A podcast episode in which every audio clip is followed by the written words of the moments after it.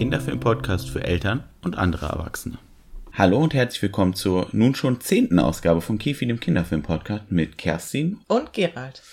Äh, heute wollen wir über einen nicht unbekannten Film reden, aber wir haben mal wieder einen besonderen Anlass. Durch Summerween ist ja vielleicht euch schon aufgefallen, dass wir gerne seltsame Tage feiern. Und diesmal feiern wir den Shark Day oder eigentlich die Shark Week, aber wir machen immer einen Tag, ne? Genau.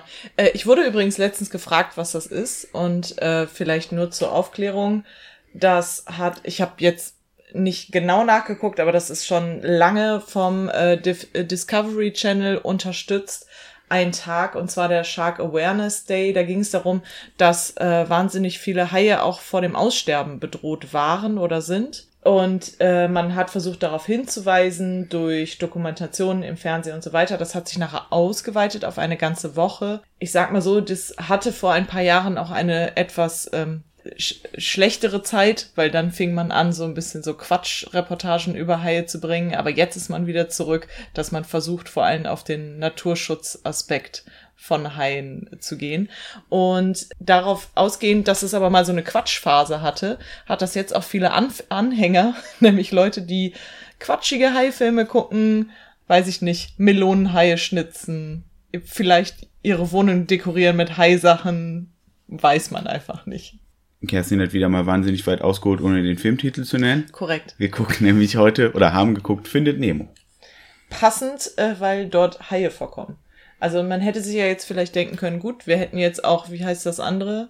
Kleine Haie, große Fische. Ergibt Oder andersrum, große Haie, kleine Fische. Haie, kleine Fische. Nee, andersrum, kleine Haie, große Fische. Ich glaube so rum. Ja. Sharktail halt. Ja, den mögen wir aber nicht so gerne, nee. deswegen haben wir Findet Nemo genommen. Also wir gucken ja immer weil wir keine Kinder selber haben und auch wenige Freunde haben, die Kinder haben, gucken wir mit Freunden immer irgendwelche Quatsch-High-Horror-Filme. Das ist ja aber doof mit Kindern. Und dann habe ich echt lange gesucht und das Beste, was ich gefunden habe, ist Findet Nemo. Und ich weiß, die Haie kommen gefühlt zwei Minuten vor, aber nehmen wir jetzt dann mal. Ja, vor allem, weil uns aufgefallen ist, klar, Findet Nemo ist ein Film, den man tatsächlich einfach empfehlen kann. Also äh, ich glaube, wir haben, das ist der häufig geguckste Pixar-Film in meiner Familie. Ähm, ich musste auch sofort am Anfang meiner Schwester noch eine WhatsApp schreiben ähm, mit einem er hat's Bo angefasst und sie hat mir direkt fünf Sprüche zurückgeschrieben. so häufig wurde der dann doch damals geguckt bei uns. Ist immer noch ein guter Film, den man empfehlen kann, finde ich. Ja, finde ich auch, muss ich sagen. Ja, sonst hätten den, wir ihn ja auch nicht hier, ne?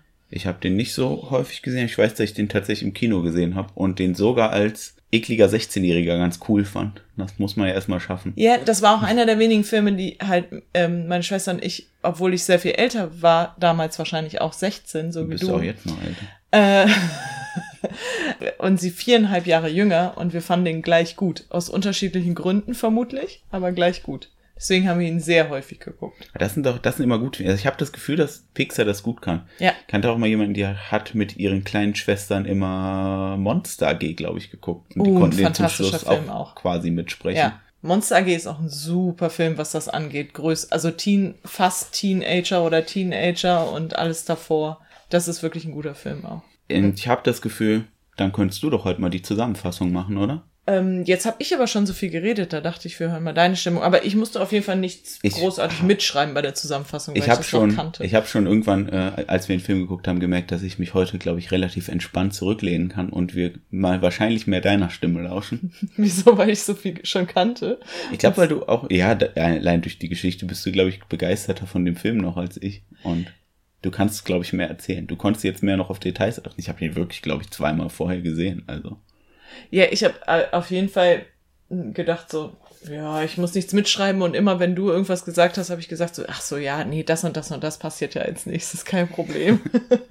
ich kann auch die Zusammenfassung, es passiert ja Mach nicht so das viel. Doch mal. Also wir sehen am Anfang ein junges Clownfischpärchen, die gerade in ihre neue Anemone einziehen und die haben einen Haufen Eier unten drunter, aber dann weil wir Disney haben, kann es keine zwei glücklichen Eltern geben. Dann greift ein, ich weiß gar nicht, irgend so ein Seehecht oder so an und die Mutter und fast alle der Eier bis auf eins werden gefressen. Dann sieht man quasi einen Umschnitt, wie der Vaterfisch Marlin mit seinem Sohn Nemo, der eine äh, leicht zurückgebliebene Flosse hat, zu, zum ersten Schultag bringt und der sehr, sehr vorsichtig ist, weil der natürlich durch dieses traumatische Ereignis ein dolles Helikoptern-Elternteil geworden ist und kommt dann dazu, dass bei als Nemo neue Freunde findet und die quasi sowas wie eine Mutprobe machen, zu einem Boot schwimmen, er dann von einem Taucher gefangen wird, der ihn dann in seine Zahnarztpraxis in ein Aquarium bringt und Marlin aufbricht, um seinen Sohn zu finden, obwohl er sich ja eigentlich nichts traut und sehr vorsichtig ist. Unterwegs lernt er die Doktorfisch, ist es ein Doktorfisch?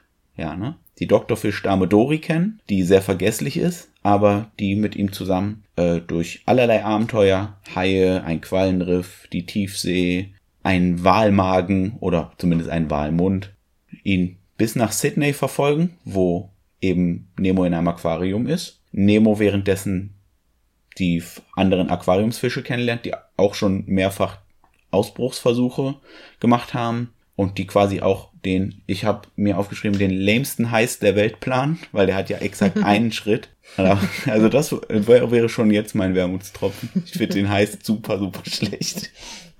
Ja, und zum Schluss kommt es dann halt so weit, dass die beiden oder die drei wieder vereint werden.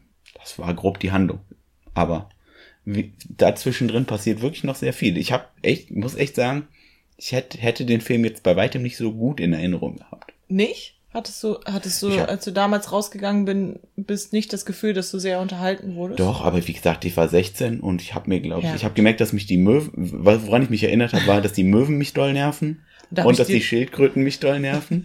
Das ist auch immer noch so. Was soll ich da sagen? Und dann, es kamen die Möwen, du warst instant genervt. Ich habe gesagt, die kommen nur zweimal vor. Und ich glaube, du hast mir das nicht geglaubt in dem Moment. Doch, sie kommen tatsächlich einfach nur zweimal ja, das vor. Das ist schon zweimal zu viel.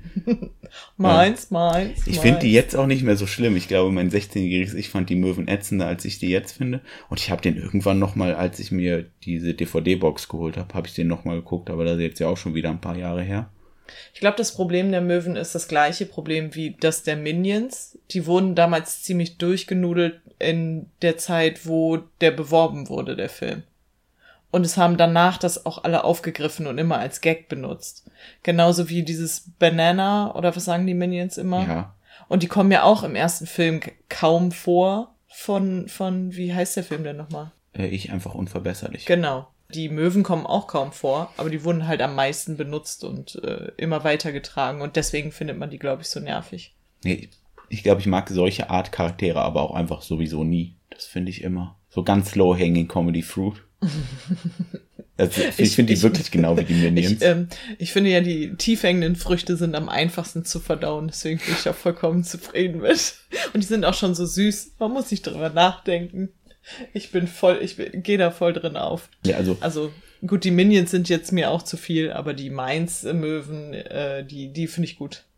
Äh, ich muss sagen, ich hätte auch irgendwie gedacht, dass der Film länger ist, aber der ist ja nur knackige 97 Minuten lang. Voll gut. Ich weiß nicht, warum ich das dachte. Ich habe den jetzt auch nicht in schlechter Erinnerung gehabt, aber ich habe so gedacht, ja, Findet Nemo habe ich gesehen, muss ich nicht nochmal gucken. Ich, jetzt bin ich ehrlich gesagt eher dazu bereit, den nochmal wieder zu gucken, mhm. weil der mir doch tatsächlich gefallen hat, weil der viele gute Themen hat, die mir, glaube ich, einfach auch noch nie vorher so aufgefallen sind, weil dann achtet man ja doch nicht so drauf. Aber allein schon, wenn man jetzt darüber nachdenkt, wie viele Fische in dem Film tatsächlich mehr oder weniger eine Behinderung haben. Ja.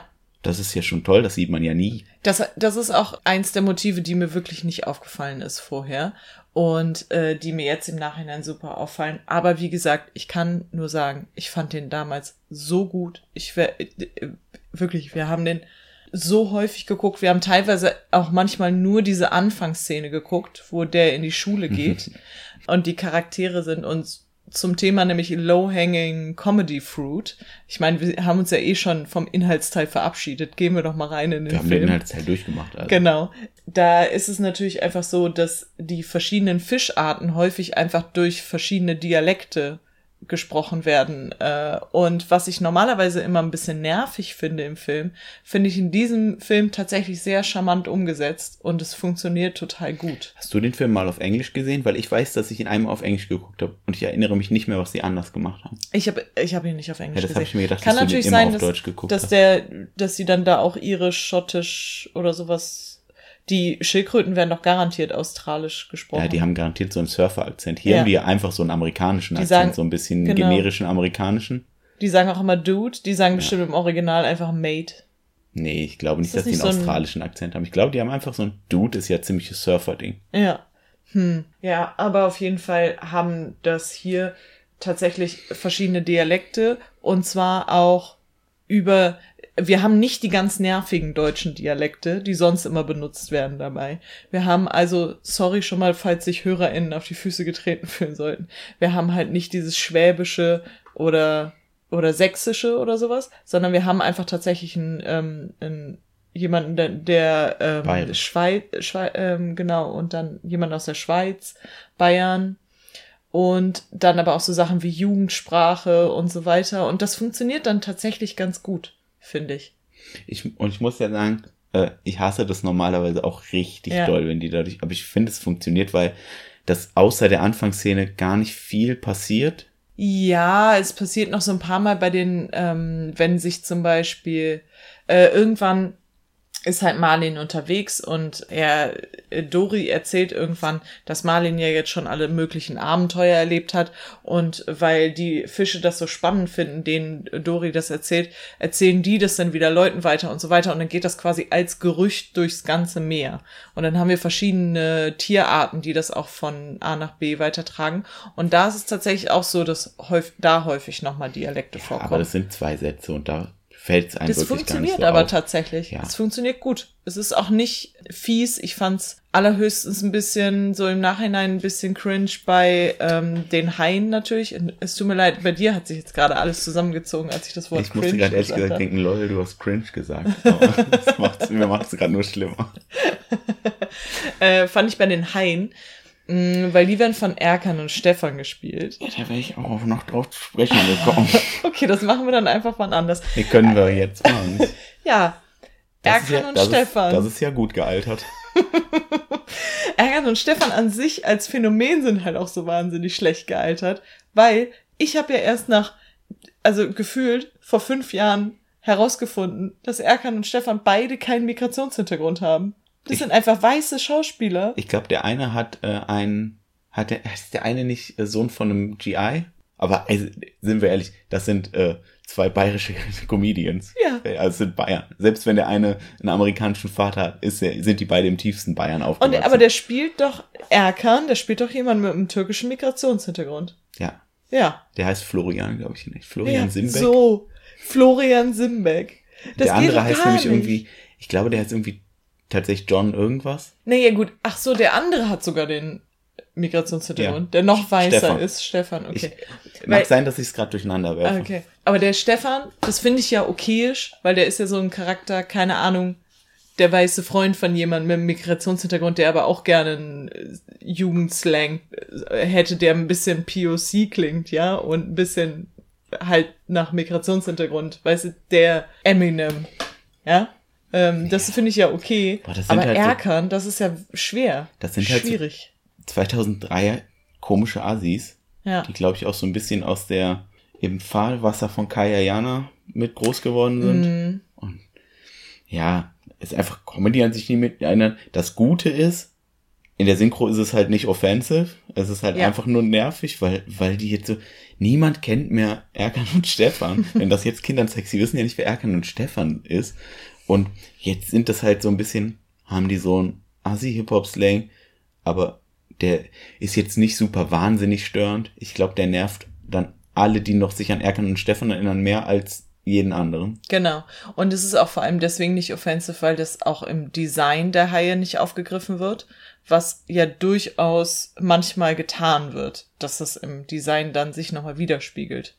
Ich habe auch dann kurz geguckt, wer die im Original gesprochen hat. Ich habe den einen ehrlich gesagt schon wieder vergessen, aber den anderen Eric Boehner, so ein australischer Schauspieler auch. Ich weiß gar nicht. Der hat den ersten Hulk gespielt in dem Film, bevor das äh, Ach so, ja, natürlich. den der von, der, Eric Ang, Boehner. der Ang Lee Hulk. Ja, du kennst den auch. Das ist so ein Schönling. Du kennst Eric Boehner. Ich ehrlich gesagt, ich, den Chopper, so im amerikanischen Gangster, im australischen Gangsterfilm hat er auch noch mitgespielt, aber ich weiß echt nicht mehr, wo Eric Boehner sonst noch viel mitgespielt hat. Wirklich nicht. Das heißt, es war auch gar nicht darauf ausgelegt, dass es so ein, so ein Comedy-Bro-Duo ist, vermutlich. Ja, das ist auch okay. Ähm, ich habe dann gesehen, der Bruce wurde Der tatsächlich, Hai, es gibt genau, Haie. Ja, Also. wurde von einem ähm, australischen Komiker gespielt, der äh, gesprochen, Entschuldigung, gesprochen, der vor allem für seine Drag Queen Rolle bekannt ist, was ich ein bisschen lustig fand tatsächlich. Australien und seine Drag Queens, ne? Hier auch wegen dem Film Priscilla. Ach so, ja, ist genau. ein. Ja, aber da, Drag Queens durch die der ist Wüste da nicht fahren. dabei. Nein, also das, nein, weiß ich. Genau, richtig. Ähm, man kennt die äh, Persona, aber also wenn, wenn ihr mal googeln wollt, äh, ehrlich gesagt dachte ich immer, das ist eine Frau. Ich habe heute erst rausgefunden, dass es eine Drag Queen ist. aber ich habe ihn auch noch nicht sprechen gehört, muss ich Aber- dazu sagen. Wo wir dann gerade bei outdated Synchro-Referenzen ist und weswegen ich auch bitte dafür plädiere, sowas nicht zu machen. Der Lehrerrauchen wird von Jean Pütz gesprochen. Das versteht ja auch keiner mehr. Ja, ich bezweifle, dass 2003 Kinder das verstanden haben. und Marlin wird ja von Christian Tramitz gesprochen, was aber okay ist, auch wenn das mittlerweile outdated ist oder das jemand ist, den man nicht mehr nehmen würde. Der ist ja aber Schauspieler. Der ist ja einfach ein guter Ja. Schauspieler und auch ein guter Synchronsprecher. Ich hätte dasselbe auch zu Anke Engelke, die Dori spricht, gesagt. Genau. Das ist halt auch eine Schauspielerin. Ja. Die machen ja einen guten Job. Ja. Und die machen, die spielen ja, das ist halt so das Problem. Erkan und Stefan, das sind ja eben nicht Florian Simbeck und John irgendwas, die Ja. die Haie synchronisieren. Es sind Erkan und Stefan, die diese Haie synchronisieren. Das heißt, die sprechen ja auch nicht, wie diese Schauspieler normalerweise spielen würden. Die sprechen die Haie wie Erkan und Stefan. Das ist ja schon eine Ebene, die dumm ist. Das ärgert mich richtig. Das ist auch insgesamt irgendwie schwierig. Ey, Nur Hm. schlimmer ist der Adam Sandler-Film Waterboy, wo Adam Oh, Sandler Ritchie. synchronisiert wird von Super Ritchie. Also nicht von, wie heißt er, Matze Knob oder so? Ja. Nicht, der, nicht Matze Knob spricht den, sondern Matze Knob als Super Richie synchronisiert Adam Sandler. So, was soll sowas? Mhm. Und Matze Knob würde das ja wahrscheinlich gut hinbekommen, normalerweise. bestimmt bestimmt Aber dann- okay zumindest. Das ja. war halt einfach, äh, das ist einfach ja immer noch die Sache. Du anscheinend wollen, die brauchen die große Namen. Ich weiß nicht, ob Pixar das heute noch braucht, weil vermutlich Pixar einfach, egal welchen Film es rauswirft, es braucht wahrscheinlich keine, keine, wie nennt man das denn? Leitkuh? Das ist falsch, oder? Also es braucht auf jeden Fall keinen Namen mehr, der auf dem Plakat steht, damit Leute sich Pixar-Filme angucken. Aber das ist ja sowieso mein Ding. Ich meine, ich verstehe ja sowas wie Anke Engelke, da, da sind bestimmt dann ein paar Eltern eher dazu bedient. Ach, Anke Engelke, die kenne ich, da bin ich eher bereit, mit meinem Kind reinzugehen. Christian Tramitz kennt man auch. Mhm. Aber es hat sich doch nicht auch nur ein einziger Mensch das Kinoticket gekauft, weil Erkan und Stefan zwei Haie sprechen. Da, das ist sowas, was ich immer nicht verstehe. Das ist doch allen egal. Vor allem Erkan und Stefan, hatten die denn, äh, vielleicht halten wir uns einfach zu lange an Ey, es diesem, tut mir so leid. Ich, muss, ich musste einmal mit jemandem, der großer Fan war, wirklich auf den und Stefan Film gucken. Seitdem bin ich auch, ich bin immer noch sauer. Und das ist 20 Jahre her. es ist einfach, ähm, sind die nicht auch einfach nur so ein Abklatsch von diesem einen Ballermann-Film? Ich habe immer das Gefühl gehabt, die sind so ein, Ja, die nee, tun, ich- machen ja, das einfach nur ein nach, bisschen. die Figuren. Nur als Hip-Hop-Version der 2000er. Ich glaube, das ist einfach schlimme deutsche Comedy. Egal, wirklich. Ja. Der Film ist insgesamt sehr gut. Wollen wir es Genau. immer nicht vorwerfen, dass sie damals die dumme Idee hatten. Also ich finde sogar Jean Pütz fällt gar nicht weiter auf. Es ist halt, das ist okay. Ansonsten, wenn du nicht weißt, dass es Jean Pütz ist, dann ist ja auch super Wumpe. Eigentlich genau wie bei Erkan und Stefan. Ich finde es nur so ein bisschen so im Nachhinein für so das Erbe dieses Films, weil der so unzeitlos dadurch wirkt, weißt du, wenn du dann Ja. immer wieder, das wäre ja sonst ein Film, der würde in zehn Jahren noch genauso funktionieren wie heute, aber diese beiden Sachen, also, ah, aus der Zeit ist der. Ja, genau. Wir sind ja jetzt gerade äh, auf die Diskussion wegen äh, der Dialekte gekommen. Und die Dialekte ist ja nur eine Art, Humor zu vermitteln in dem Film, die ich aber sehr schön fand und wie gesagt normalerweise nicht so galant finde, aber dem Film wirklich schön umgesetzt. Ich fand das insgesamt einen sehr lustigen Film. Das liegt natürlich daran, dass die Charaktere sehr schön geschrieben sind, vor allem dann auch Dori. Und die hat ja nachher auch noch einen eigenen Film bekommen, den zumindest du gesehen hast, Ja. richtig? Das kann ich empfehlen. Ich Ja. weiß nichts mehr, was im Film passiert ist, außer dass irgendwann ein Kind im Kino sehr super doll geweint hat. Oh nein. Das ist meine einzige Erinnerung, fiel mir gerade auf, meine einzige Erinnerung an Findet Dory ist, dass ich im Kino saß und irgendwann ein Kind so richtig, richtig doll geweint hat und die Mutter es auch nicht mehr trösten konnte. oh nein. Aber ich weiß, dass ich den, äh, da habe ich gedacht, der ist nicht ganz so gut wie Findet Nemo, aber auch gut. Ja, also äh, die, die ist halt ein wahnsinnig äh, starker Charakter. Die anderen Charaktere sind ja ein bisschen ähm, klischee-mäßiger als sie. Also alle Charaktere in dem Film sind Klischees. Das ist schon okay. Aber das gefällt mir sehr gut, wie sie angelegt ist. Und da sind wir ja direkt auch bei einem der Grundthemen, und zwar, dass viele Fische in diesem Film oder viele Meeresbewohner tatsächlich ähm, Einschränkungen haben in irgendeiner Form äh, und trotzdem aber ihr Leben sehr schön gestalten können oder einfach Teil von Sachen sein können. Zum Beispiel Dori, die ein ernsthaftes Problem mit ihrer, ähm, mit ihrem Gehirn hat, im Endeffekt. Die hat halt Demenz. Genau. Ich, ich glaube, es ist keine, es ist keine richtige Demenz, so eher eine Amnesie. Also, dass man Sachen nur so und so lange speichert. Ich glaube, das ist eine Verletzung im Gehirn. Funktionieren Amnesien so? Es gibt unterschiedliche Amnesien. Okay. Aber auch, ich hätte gedacht, dass man so immer wieder Dinge vergisst, dass das. Ja, du kannst dann manchmal, wenn, also wenn dein Gehirn zum Beispiel an der Stelle verletzt ist, wo du dein Kurzzeitgedächtnis hast oder dein Ultrakurzzeitgedächtnis, dann kannst du ja gar keine neuen Informationen speichern ins Langzeitgedächtnis. Dann bleibt alles, was bis zu dem Unfall passiert ist, beispielsweise. Ist das nicht Quatsch, der sich für Memento ausgedacht wurde? Das gibt's doch nicht in echt. ich habe das Gefühl schon. Heißt das nicht retrograde Amnesie?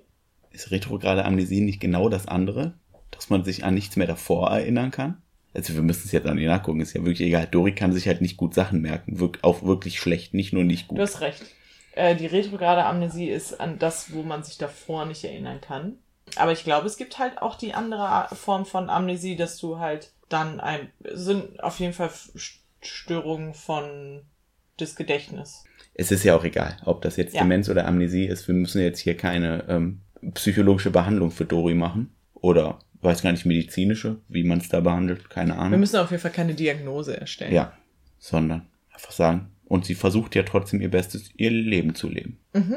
Äh, wie findet, also finde ich jetzt schon viel Nemo. Nemo selber hat eine Flosse, die zurückgebildet ist oder zurückgeblieben, wie würde man es nennen? Genau. Man sieht auch, ich, ich habe das Gefühl, man sieht am Anfang, dass sein Ei wohl beschädigt ja, sein das soll. Hat so einen kleinen genau. Äh, Riss.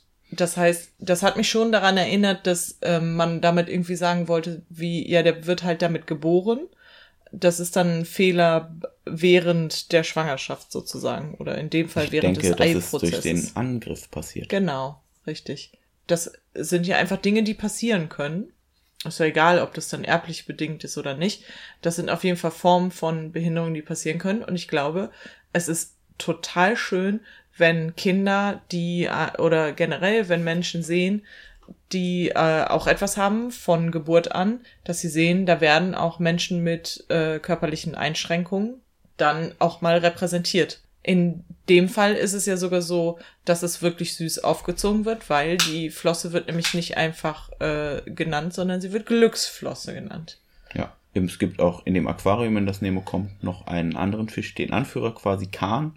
Der auch eine Flosse, die aber mehr aussieht, als wenn sie ihm verletzt wurde. Irgendwie genau. irgendwas zerfetzt. Das wird aber gleichgestellt. Es wird ja. sogar gesagt, so, ja, das hat mich auch noch nie von irgendwas abgehalten. Ja, man, es kann auch einfach mitten im Leben passieren, dass, ja. dass man eingeschränkt wird in irgendeiner Form. Und das ist auch okay. Und als Nemo seinen neuen Schulfreunden das erste Mal seine Flosse zeigt, da zeigen sie auch alle so ein bisschen was, was bei ihnen nicht ganz funktioniert. Der, der kleine Tintenfisch hat auf, oder Oktopus, was ist es? Egal. Weiß ich nicht. Äh, der hat auch einen zu kurzen Tentakel als alle anderen. Ich habe vergessen, was die anderen hat. Du kannst doch ähm, auswendig. Der eine hat eine Wasserallergie. Ach ja, stimmt. Und ehrlich gesagt habe ich nicht verstanden, was der Schweizer Fisch hatte, weil ich kann nicht so gut Schweizer verstehen. ja, genau. Und äh, das ist total süß, weil äh, die Flosse wird auf jeden Fall ähm, ein paar Mal genannt, dass er da nicht so gut schwimmen kann. Aber ehrlich gesagt sehen wir es nicht einmal im Film, dass es ein Problem ist. Das ist nur ein Problem für den Vater von Nemo, genau. der da, der durch natürlich, wie Nemo auf die Welt gekommen ist, aber auch durch die Flosse extra vorsichtig ist. Ja, und du hast gerade gesagt, die Charaktere sind alle Klischees. Ich ja. sage ja immer, wenn die Charaktere alle Klischees sind und ich möchte das nicht zugeben, das sind Archetypen. Ah. Gut, guter Trick, wenn man schlau klingen will. Äh, und er ist ja, das ist so der Archetypus eines überbesorgten Elternteils. Genau. Und dann der Junge, der endlich mal was alleine versuchen will. Dori ist der Fisch, der Anschluss sucht ist auch schön, ähm, es vielleicht besser Archetyp zu nennen, denn alle diese Archetypen haben ja eine Progression im Film und machen eine Charakterentwicklung durch. Und deswegen ist es auch schon vollkommen okay. Ich würde sagen, fast Nemo am wenigsten. Also er merkt so nachher, dass ähm, er wirklich auch sich durchsetzen kann, aber ehrlich gesagt hat er das schon relativ am Anfang des Films auch gezeigt. Er ist nur noch nicht ganz so selbstbewusst wie am Ende des Films. Eigentlich muss man ehrlicherweise sagen, es geht in dem Film mehr um Marlin als Ja. um Nemo. Definitiv, der ist die Hauptfigur. Marlin ist die Hauptfigur, ja. Nemo ist ja auch, also klar, es wird immer zwischengeschaltet zum Aquarium, aber man macht ja gar nicht diese ganze Reise durch im Meer, wie Marlin das macht. Mhm. Vielleicht können wir, ähm, du hast am Anfang einmal erwähnt, dass ähm, die angegriffen werden. Hattest du auch gesagt, dass dabei, also sie hatten, seine Frau und er hatten ganz viele Eier, über 400, und dass aber tatsächlich nur dieses eine angebrochene Ei dann übrig bleibt, Ja. aus dem Nemo schlüpft. Das hattest du gesagt. Okay, Entschuldigung für die Wiederholung. Und was man dann, ich dachte, worauf du jetzt zu sprechen kommen wolltest, Marlin hatte ursprünglich geplant, die Männchen alle Marlin Junior zu, Junior zu nennen und die Weibchen alle Cora Junior, so hieß seine Frau nämlich. Und seine Frau wollte, aber fand den Namen Nemo schön. Und dann hat er den einzigen verbliebenen Sohn trotzdem Nemo genannt. Das fand ich eine schöne Kleinigkeit. Apropos, jetzt hast du gesagt, die männlichen und die weiblichen Clownfische. Ach, da wollte ich später noch Gerald, drauf kommen. da muss doch, da muss doch eigentlich noch ein Seitenkommentar von dir zu kommen. Bei Clownsfischen ist es so tatsächlich, das habe ich irgendwann mal gelesen, dass immer das in einem Schwarm Clownsfische ist das Anführertierchen immer das eine Weibchen und alles andere sind Männchen. Und wenn dieses stärkste Tier stirbt oder was auch immer abhanden kommt, dann wird das nächstranghöhere Tierchen dann ein Weibchen. Also wir müssen davon ausgehen, dass Marlin eigentlich Marlina heißen müsste. Äh, doppelt gut eigentlich, dass Bruce dann von einer Drag Queen gesprochen wird. ja, diesen wunderschönen Fakt und ähnlichen bekommt man, wenn man mit äh, Gerald mal in ein Aquarium geht. Oder auch einfach nur irgendwas orange-weißes sieht. äh, allerdings haben, äh, das war auch eine Sache, da war meine Schwester und ich in einem Aquarium, passenderweise. Geht die Folge heute wohl auch über meine Schwester. Dann haben wir gedacht, ob das nicht Bullshit ist und haben die gefragt und die Aquariumsmeeresbiologin, die Anwesende, war total stolz, dass wir diesen Fakt kannten und hat uns darüber hinaus auch noch andere Fische gezeigt und andere Fischfakten genannt. Und wir hatten dann ein ungefähr 90-minütiges Gespräch mit unnützen Fischfakten.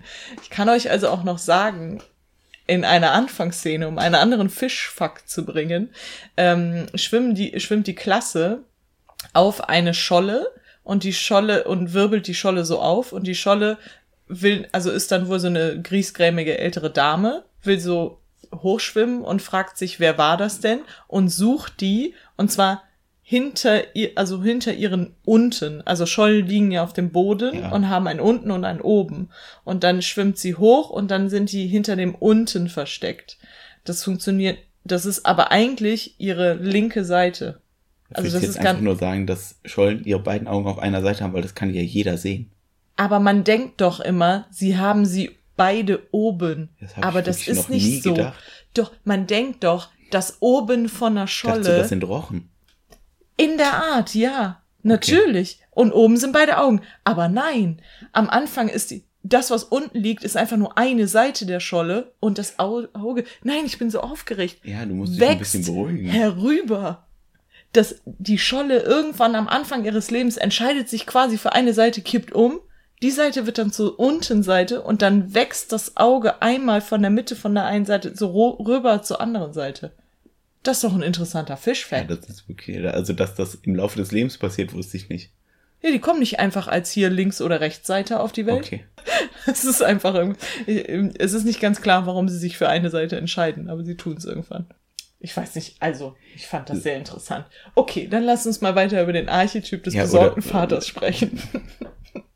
Was willst du denn, dass ich jetzt noch zur Scholle sage? Du? Ich dachte, du hast vielleicht noch andere interessante Fischfacts nee, tut mir leid. War noch nie der allergrößte Fischfan. Aber ja, gut, das mit dem Clownsfisch ist ja schon einfach ein sehr interessanter Fakt. Ich habe mir das wahrscheinlich auch nur gemerkt wegen Findet Nemo, weil ich das deswegen immer so witzig fand. Weil Marlin eigentlich zur Frau werden müsste, sobald seine Frau Ja. stirbt. Ich verstehe aber, dass das äh, vielleicht Ein bisschen merkwürdig gewesen ja, wäre. einfach Also- unnötig zu erklären. Es ist ja auch egal. Also Auf jeden Fall ist wobei, er der wäre natürlich eine schöne Gelegenheit gewesen, einen Transcharakter einzubauen. Aber gut. Definitiv.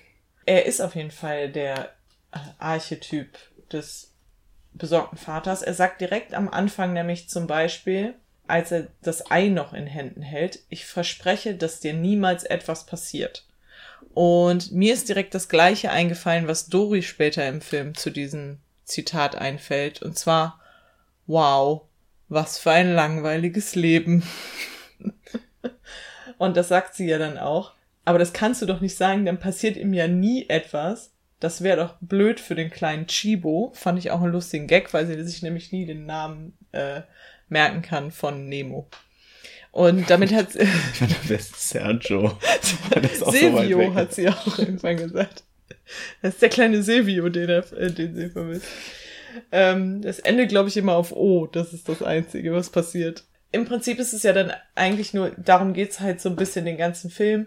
Er kann halt nicht locker lassen, er kann ihm auch nicht vertrauen. Nemo sagt häufiger auch sowas wie, komm, also sowohl Dory als auch Nemo sagen halt so, komm, vertrau mir mal, dass ich das auch schaffe und dass ich das kann. Er ist aber so ganz in seinem, in seinem Beschützerinstinkt gefangen und fragt dann auch zum Beispiel die Schildkröte, ja, wie, also weil die Schildkröte lässt zum Beispiel ihren Sohn einmal los und sagt so, hey, mal gucken, ob er es schafft, bevor ich jetzt da helfe. Und dann sagt er so, ja, aber woher weißt du denn, dass die Kleinen soweit sind, also die Kinder? Und die Schildkröte sagt ja, eigentlich weißt du es nie, aber ja gut, wenn sie denken, dass sie es wissen, dann weißt du es auch irgendwann. Also gibt keine so richtige Antwort, weil es gibt halt auch keine richtige Antwort darauf. Also man weiß nicht, wann man an welchen Punkten sein Kind loslässt in der Entwicklung und wann eben nicht. Und eigentlich muss ja Marlin, eigentlich, bevor er das schaffen kann, loszulassen, muss er eigentlich erstmal schaffen, selber mutiger zu werden. Das ist ja im Prinzip der Film. Er erlebt ein Abenteuer, wird quasi auch zu einer Legende des Meeres durch das, was er alles erlebt hat. Was natürlich wie so Legenden sind, in der einen Szene, die du schon beschrieben hast, durch so Weitererzählen immer noch ein bisschen mehr aufgebauscht wird. Und dann schafft er, als er selber mutiger wird, zu erkennen, wenn ich das kann, dann kann das vielleicht auch mein Sohn. Und ich muss das einfach zulassen. Ja. Darüber hinaus ist natürlich einfach tatsächlich eine spannende Frage für alle Eltern, die den Film mitgucken, weil das sind ja einfach Fragen, die man sich ab einem bestimmten Punkt stellen muss. Also wie viel Freiraum gebe ich auch und was bedeutet das auch, Freiraum zu geben? Am Ende sehen wir dann aber auch, dass Freiraum insgesamt die beiden glücklicher macht, auch in ihrer Beziehung zueinander. Also dass die Beziehung tatsächlich eher enger wird, als dass sie äh, weiter auseinanderdriftet, wovor Marlin vielleicht auch Angst hat, eine Zeit lang. Ja. Ist eine, ist eine schöne Geschichte. Also es ist jetzt auch nicht schwierig. Ist auch nicht tief. Erzählt und nicht super tief, weil es wird, wie gesagt, das waren alles Zitate, was ich gesagt habe, ist ziemlich on the nose. Aber das ist ja trotzdem eigentlich eine schöne Geschichte, die da erzählt wird. Und gleichzeitig halt auch was ja, was mir im Laufe des Films schon aufgefallen ist, was Dori aber später nochmal explizit erwähnt, dadurch, dass sie jetzt quasi einen Bezugspunkt hat, nämlich Marlin, kann sie sich immer besser Sachen merken. Also, dass ihr das einfach in ihrer Einschränkung hilft, Leute zu haben, die bei ihr sind, die gar nicht viel tun. Der macht jetzt keine Gedächtnisübungen mit ihr oder irgendwas. Er ist einfach da und dadurch schafft sie es sich eigentlich relativ gut Sachen zu merken. Es gibt ja noch einmal diesen sehr tiefen Punkt, so ein mhm. Verzweiflungspunkt kurz vor dem Ende, den gibt's ja oft, wo sie das ja auch trennen. Und da fällt, vergisst sie ja sofort auch wieder alles. Ja, da ist sie auch ziemlich verzweifelt. Das ist schon auch bitter mit anzugucken, ehrlich gesagt. Aber das, wie du schon sagst, den gibt's ja häufig, das ist ja dieser ähm, Point of No Return. Also wenn man denkt, die Geschichte, jetzt ist alles so schlimm, es kann niemals wieder besser werden. Nur der All is Lost Moment auch. Ja, genau, ja. Ja. Und da denkt man auch, äh, All is Lost für Dori und ihre Einschränkungen dann in dem Fall auch. Es gibt nämlich eine Szene, wo Marlin und Dori tatsächlich in die, von einem Pelikan in die Zahnarztpraxis geflogen werden und Nemo sehen, der sich gerade tot stellt und ihn deswegen für tot halten. Er stellt sich aber nur tot, damit er im Klo runtergespült wird. Der schlaue Kleine. und ja, und dann kommt es eben zu dieser Szene, wo auch wo Dori Marlin das sagt, dass sie das nicht mehr will, dass sie sie nicht mehr vergessen will, dass sie äh, will, dass sie sich wieder Dinge besser merken kann, dass es ihr besser mit ihm geht. Und Marlin sagt dann einfach zu ihr, ich kann das verstehen, Dori, aber ich will vergessen. Super traurig auch. Es ist wirklich eine traurige Szene. Ja, das ist eine nicht so schöne Szene. Es gibt aber ich finde das eigentlich eine schöne Szene. Ja, halt natürlich, klar. Also vor allem wenn man Marlin auch noch mehr Zeit gelassen hätte, wäre er wahrscheinlich selber auch irgendwann darauf gekommen, dass das nicht, dass, dass das nicht der, der Weg ist, sozusagen. Ähm, das müssen wir aber gar nicht mehr mitgehen, weil da ist der Film schon relativ am Ende und das wird dann anders aufgelöst. Ja. Es gibt noch ein paar andere Szenen, die bestimmt nicht so einfach sind für Kinder. Es gibt so ein paar gruselige Szenen, finde ich, in dem Film. Vielleicht sprechen wir die kurz an. Den Tiefseefisch meinst du, ne? Ja, genau. Und ähm, ich finde auch ähm, die Quallenszene, zumindest ein bisschen. Die finde ich eher dramatischer als genau, gruselig. Genau, richtig. Also es gibt einmal, ich habe ja am Anfang gesagt, sie schwimmen in die Tiefsee, weil sie eine Taucherbrille suchen, wo die Adresse von dem Taucher eben draufsteht, der Nemo gefangen hat. Und sie finden die Brille aber nicht und irgendwann geht so ein Licht an, von dem sie auch so leicht hypnotisiert werden. Und dann ist es dieses Klischeebild von so einem Tiefseefisch mit 52 Millionen Zähnen, so einer Lampe, die vorne dran hängt, ganz weißen Augen ohne Pupillen. Die ist echt, weil es halt immer dunkel wird und dann immer nur direkt die Leuchte in das gruselige Gesicht von diesem Monsterfisch reingeht. Da muss man vielleicht dann doch jemanden mal kurz trösten. Weil du noch meintest, manchmal weint dann einfach jemand und kann nicht aufhören zu weinen. Nee, aber als das Kind in Findet Dory gemeint hat, das war mehr so ein Moment wie die, wie so ein Nein, Dory, ich will vergessen Moment. Ah, okay. So einen gibt's nämlich auf jeden Fall in Findet Dory auch und ich weiß, dass dieser Moment, wo wirklich alles ganz schlimm schien und es könnte nie wieder gut werden. Und wir als Erwachsene, wir wissen ja so, ja, und gleich wird alles wieder gut. Gib mal ja. zwei Minuten.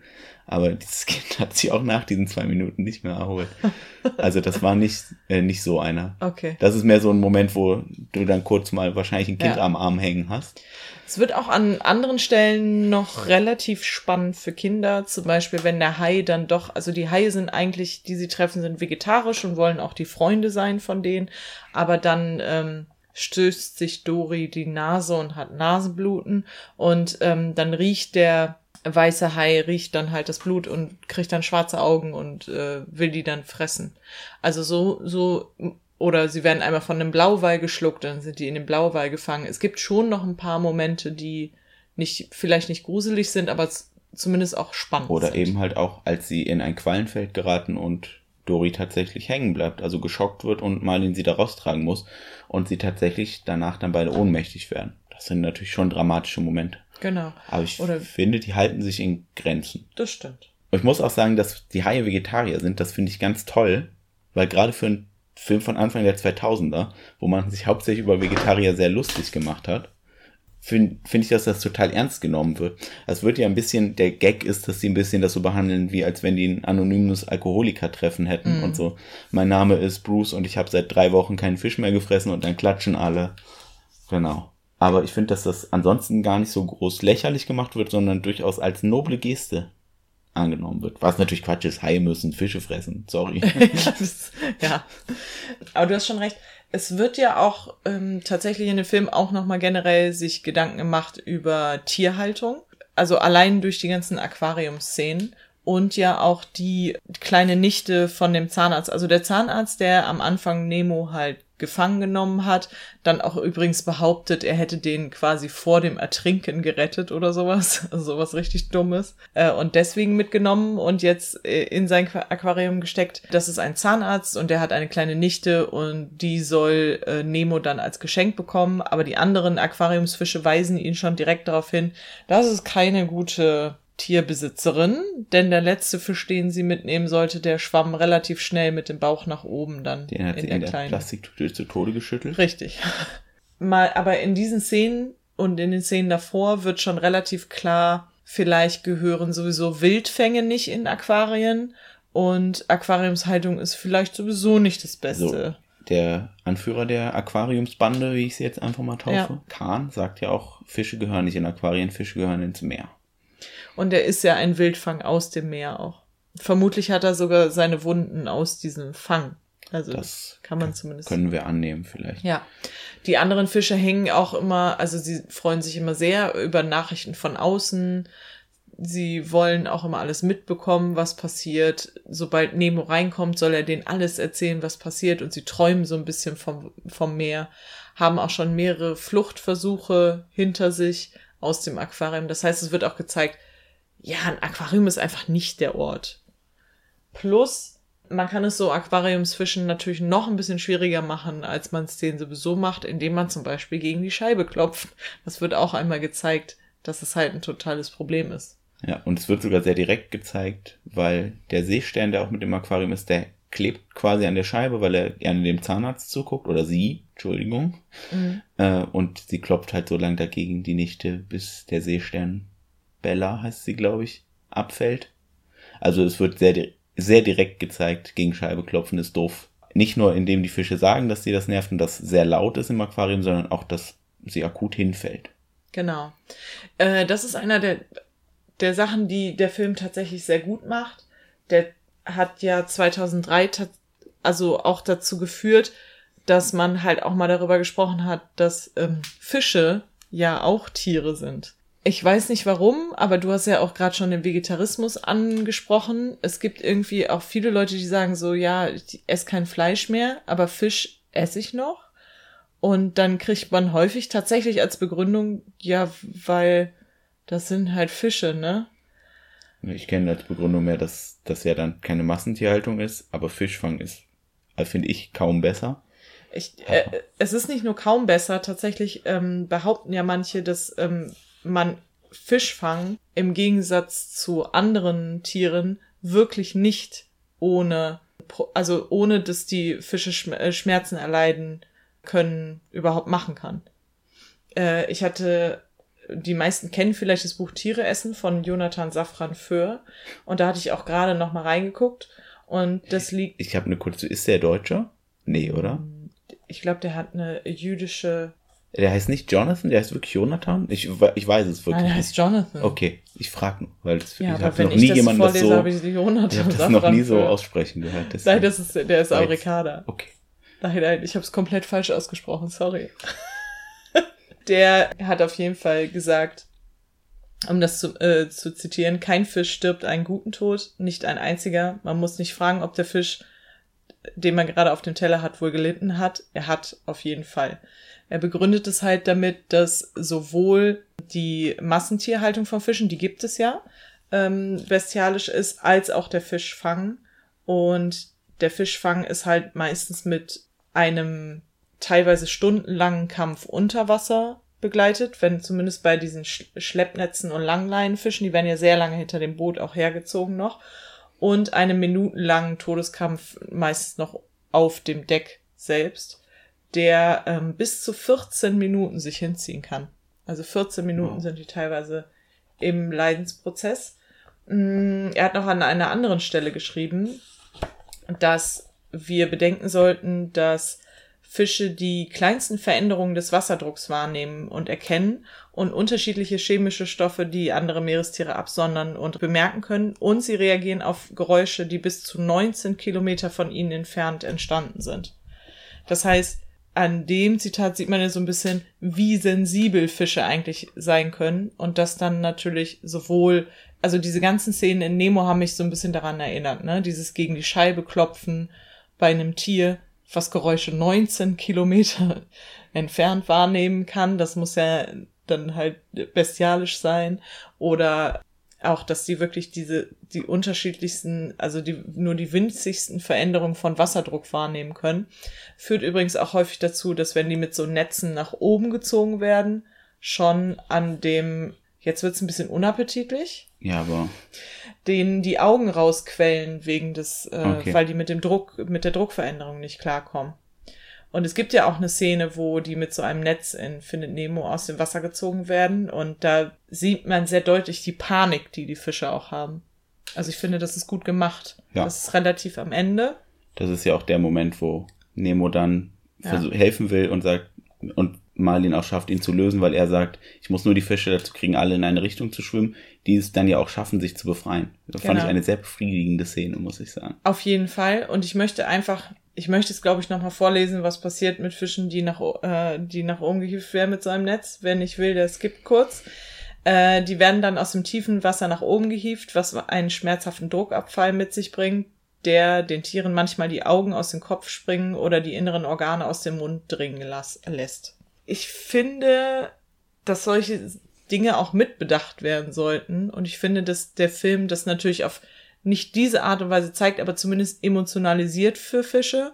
Und ich hatte das Gefühl, dass das vorher nie so richtig passiert ist. Weil Fische haben halt dieses, dieses Betongesicht, ne? Die, weiß ich nicht, da machen die keine Geräusche. Ja. Die zappeln zwar ein bisschen, aber noch nicht mal dann machen die Geräusche. Das ist nicht. Es gibt ja auch, wie wir festgestellt haben, so das relativ selten als Charaktere für Kinderfilme. Kommt einfach Ja, nicht so genau. oft vor. Wir haben ja jetzt die zwei Filme. Gut, gefunden. es gibt noch ein paar mehr für Fische, insgesamt für Haie halt nicht. Ja, Also, genau. Ich denke, das macht auf jeden Fall deutlich, dass Findet Nemo damals auch ein wichtiger Film war. Ich fürchte, der ist damals nach hinten losgegangen, weil ich habe gehört, danach wollten super viele Leute Clownfische tatsächlich Ja. haben und sehr viele Leute haben ihre Fische das Klo runtergespült, Kinder vor allem, weil nämlich in dem Film gesagt wird, jedes jedes kann also jede jeder Abfluss führt ins Meer. Das ist falsch. und der Film zeigt ja sogar, dass das nicht stimmt. ja, aber trotzdem. Das ist ja mehr ein Zufall, dass Nemo trotzdem in, in, in den Ozean kommt. Aber ich kann das schon nachvollziehen, dass wenn man den Film als Kind sieht, dass man dann vielleicht denkt, ach, das ist jetzt mal eine gute Idee. Ja, ich glaube, über die Ethik von Fischfang denkt man auch heute anders als vor fast 20 Jahren. Muss man fairerweise, glaube ich, dazu sagen. Die Ethik von Fischhaltung glaube ich immer noch nicht so sehr, ehrlicherweise. Ja, wahrscheinlich nicht. Aber gut, das werden wir jetzt auch nicht ändern. Nö, das. Ich glaube, ähm, wir haben auch jetzt genug über so deprimierende Themen geredet Genau. und können wieder zu schönen Sachen kommen. Entschuldigung, dass ich immer über diese deprimierenden Das- Themen reden möchte. So meine ich es auch gar nicht, aber es war jetzt halt wirklich, also ja, ist das halt mit den Innereien schön. ist jetzt wirklich ja, nicht angenehm. Es ist äh, definitiv nicht. ich muss noch zwei Sachen erwähnen, die ich super fand. Ja. Als nämlich die äh, Marlin Nemo zur Schule bringt zum ersten Schultag. Mhm. Die ganzen Fische, die ihre Kinder zur Schule bringen, sind alles Väter. Oh ja. Tippitoppi. Ja. Ich glaube so, da habe ich darüber gedacht, oh, positive Vaterdarstellung in Filmen. Da ich So, aber das passiert in Filmen eigentlich gar nicht so selten. Vielleicht unterschätzen Filme sogar dann häufig die Mutterrolle. Ich fand es trotzdem gut. Ich fand es schön zu sehen, Ja. dass die Männer alle so die Care-Arbeit dann gemacht haben in dem Fall. Der Lehrer Hat war ja gefallen. auch, Der- also es war ein Lehrer. Ja, Genau. Und ich mochte sehr, da so etwas persönlich von mir, äh, weil ich mag die Stimme so gern, von Nils dem Pelikan, der wurde von Thomas Fritsch gesprochen. Ich finde, der hat eine tolle Erzählerstimme. Der hat auch lange die drei Fragezeichen Erzähler gemacht. Und die ProSieben Märchenstunde hat er gelesen. Ah, okay. Ich bin ja ein ganz krasser Drei-Fragezeichen-Fan. Ich habe immer versucht, wenn Nils gesprochen hat, das rauszuhören. Ich habe es nicht gehört. Entweder ist er halt wahnsinnig guter Synchronsprecher und kann halt verschiedene Arten von, von Stimmen machen. Spricht der wirklich genau gleich. Wirklich? Weil, also ich meine, ich kann das manchmal auch nicht hören, weil ich so tief in den Charakteren drin bin. Also als mir jemand zum Beispiel gesagt hat, dass bei den drei Fragezeichen Morton und Skinner einfach die gleiche Synchronstimme Da haben. habe ich aber auch lang für gebraucht. Wow. Das, Aber, aber also dann wow. hört man es auch, finde ich. Ja, danach klar, wenn man es weiß. Aber der, jetzt bei dem ähm, Sprecher habe ich es nicht gehört. Ich finde generell, außer die paar Nebencasts, ähm, das war ja, glaube ich, also ist die Synchro gut. Das war ja zum Beispiel die erste größere Synchronrolle, die auch Anke Engelke bekommen hat. Und jetzt gehört die ja zum, zu den bekannteren Synchronstimmen in Deutschland auch. Also auch für den Synchronbereich wirklich. Die auch dann irgendwann Marge Simpson übernommen, als Genau. sie als Sprecherin gestorben ist. Und das haben wir Dafür nach kurzer unberechtigterweise sehr viel Hate abbekommen. Ja, aber, aber einfach auch. nur, weil das jemand anders war. Ja. Also das hat gereicht. Und dann waren alle dran gewöhnt und so. Und dabei wird das wirklich gelobt, wie sie das macht. Ich gucke keine Simpsons, aber ich habe mal das Original gesehen und äh, sie gehört und dachte, hä, warum beschweren sich Ja, denn das, Leute? das Ding ist, ich kann es dir erklären. Die Simpsons, wie die ursprünglich synchronisiert wurden, das hat halt mit dem Original, mit der Sprechweise nicht viel zu tun. Und ich weiß nicht, Elisabeth Volkmann hieß die alte, glaube ich. Das mag sein, dass ich mich irre. Die hat halt Marge Simpson eigen interpretiert. Und als dann Anke Engelke übernommen hat, weil die alte Sprecherin gestorben ist, da haben die jemanden gesucht, der das möglichst nah am Original dran macht. Und das war dann natürlich eine große Veränderung. Aber da kann Anke Engelke ja nichts für, Ja. dass die so jemanden gesucht haben. Und die spricht wirklich sehr nah an der amerikanischen das ist wirklich Sprecherin. krass nah. Und ich fand die Stimme vorher auch gut. Und ich finde es auch in Ordnung, dass jede, also dass man sagt, so man will es entweder wie das Original oder man will ähm, eine komplette Neuinterpretation. Ich finde beides in Ordnung. Anscheinend ist die Übergangszeit aber dann ein bisschen schwierig für manche. Also, äh, was wir damit sagen können, ist, die Synchro ist vollkommen in Ordnung, die Witze sind gut umgesetzt. Ich finde auch, das hätte ich schlimmer erwartet, dafür, dass der Film von 2003 ist, ist die Animation erstaunlich gut. Ja, für 2003 ja. Ich, ich habe ein paar Mal gedacht, du hast am Anfang gesagt, boah, sieht das kacke aus. Nee, ich habe gesagt, ich habe es viel, viel besser in Erinnerung. Aber Das ich habe es viel gesagt. schlechter in Erinnerung. Ja, aber guck mal, ich habe das ja 2003 30.000 Mal gesehen und 2003 war das ja das Nonplusultra an Ja, Animation. Aber ich finde es auch jetzt noch voll guckbar. Also gerade bei Ja. den prominenten Figuren merkst du es echt kaum. Das Einzige, und ich hatte es ja in der Luca-Folge schon angesprochen, Pixar war früher richtig scheiße in Menschen. Aber die haben halt auch versucht, realistische Menschen, Menschen zu machen. Und ich weiß, die Nichte, auch mit der Zahnspange, die soll ja gruselig und hässlich und so weiter aussehen. Aber das ist ja wirklich unansehnlich hässlich. Da möchte man ja wirklich gar nicht hingucken. Und Ja. zwar gar nicht nur, weil die so aussehen soll, sondern weil es wirklich, wirklich kacke aussieht. Es ist schon ganz gut, dass die Menschen nicht sehr häufig vorkommen. Ja. Also ich hätte jetzt auch ehrlich gesagt sonst keine größeren Einbußen. Außer dass ich finde, dass die Menschen kacke aussehen und dass die Möwen mich nerven. Das wären, glaube ich, meine schlimmsten Sachen. Hast du denn noch irgendwelche dollen Kritikpunkte? Nö. Ich möchte nur sagen, Fische sind Freunde, kein, Kein Futter. da bin ich ganz bei den Haien. Und die ähm, äh, veganen Fischstäbchen von Edeka sind ganz fantastisch. Darf man Werbung machen? Wir, wir werden nicht bezahlt. Es gibt Das auch welche von so- Aldi. Probiert mal vegane Fischstäbchen. Manche sind ganz gut. Ja, Sagen wir genau. es doch einfach so. Ich hatte schon mal gesagt, der Film ist von 2003, 97 Minuten lang, der hat eine gute Länge, der ist spannend. Ich finde, der funktioniert immer noch vom, von der Animation her.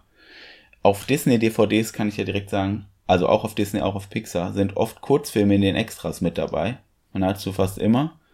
Ich gucke die gerne, weil manche von denen echte Perlen sind. Der Film, der auf der Findet Nemo DVD mit dabei ist, Knickknack, der ist fürchterlich, den könnt ihr euch schenken. Schlecht. Er ist einfach nur schlecht. Ich kann das nicht anders sagen als das.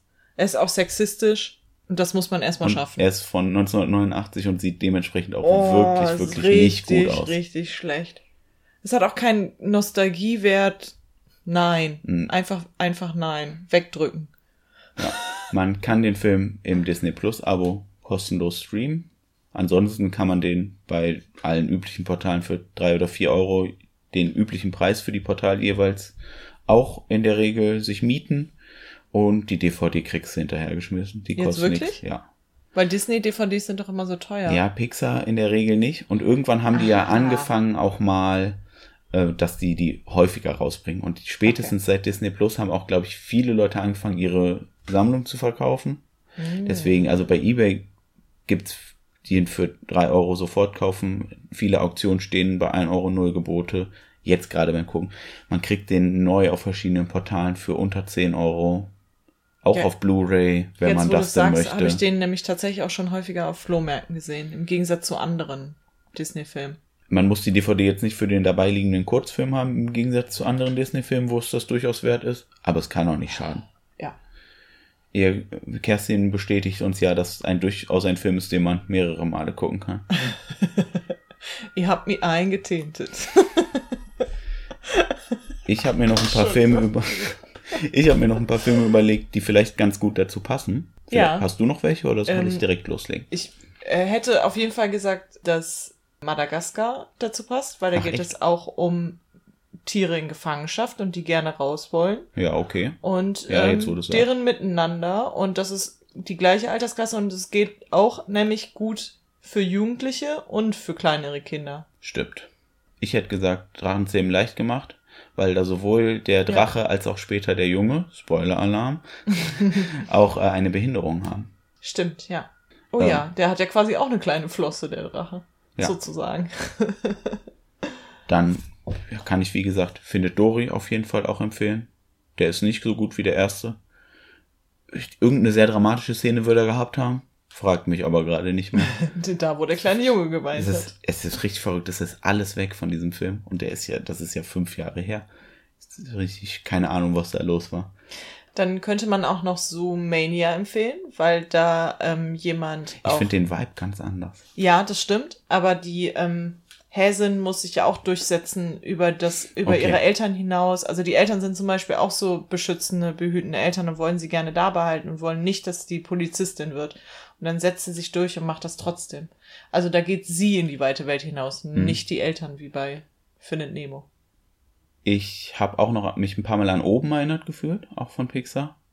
Weil der alte Mann und der kleine Junge ja auch so ein ungewolltes Uh, Duo werden und die stimmt. ja auch voneinander lernen, so wie Ja. Marlin und Ja. Dory.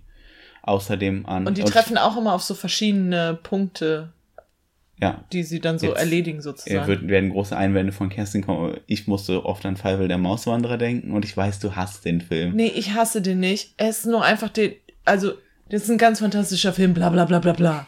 Aber wer guckt den denn freiwillig? Ich der mag ist, den. Ja, aber der ist so traurig. Ich muss die ganze Zeit durchholen. Von vorne bis hinten.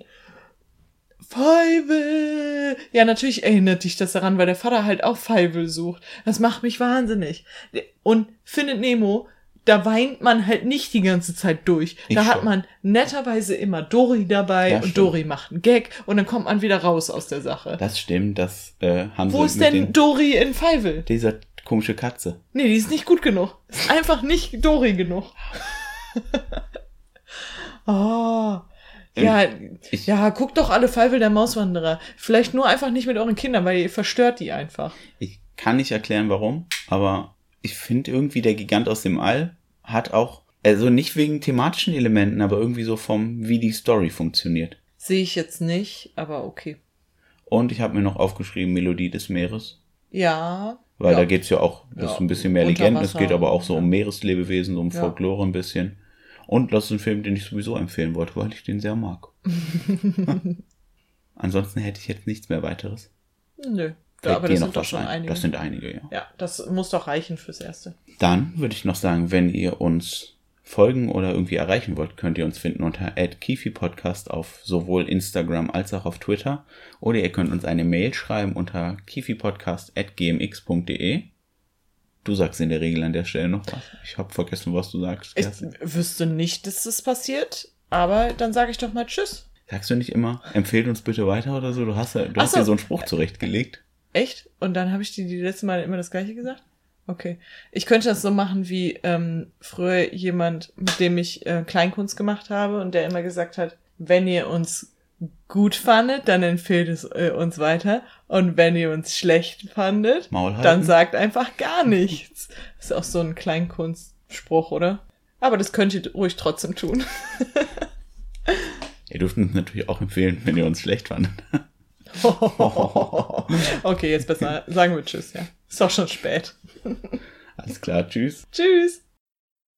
Hallo, Gerald nochmal aus dem Schnittraum hier, kennt ihr ja schon von der letzten Folge. Zwei Dinge, die ich noch sagen muss. Erstmal, Entschuldigung, Kerstin, ich hatte dir versprochen, den Soundbite, wo eine der Pelikane sich über einen anderen Pelikan namens Gerald lustig macht, hier reinzuschneiden. Ich finde den aber nicht. Also es ist spät und wir fahren morgen in Urlaub. Und damit sind wir bei Punkt zwei. Wir sind im Urlaub und deswegen kann ich jetzt an der Stelle schon mal ankündigen, weil wir das leider vergessen haben, selber zu machen. Nächste Woche wird es keine Folge geben. In zwei Wochen dann sehr wahrscheinlich wieder. Aber wir haben ja eh schon mal gesagt, wir wollen das zweiwöchentlich machen. Aber jetzt, wo feststeht, nächste Woche kommt keiner, dachte ich, können wir es auch einfach direkt einmal sagen und euch dann hoffentlich alle in zwei Wochen wiedersehen. Äh, dann jetzt aber wirklich. Tschüss.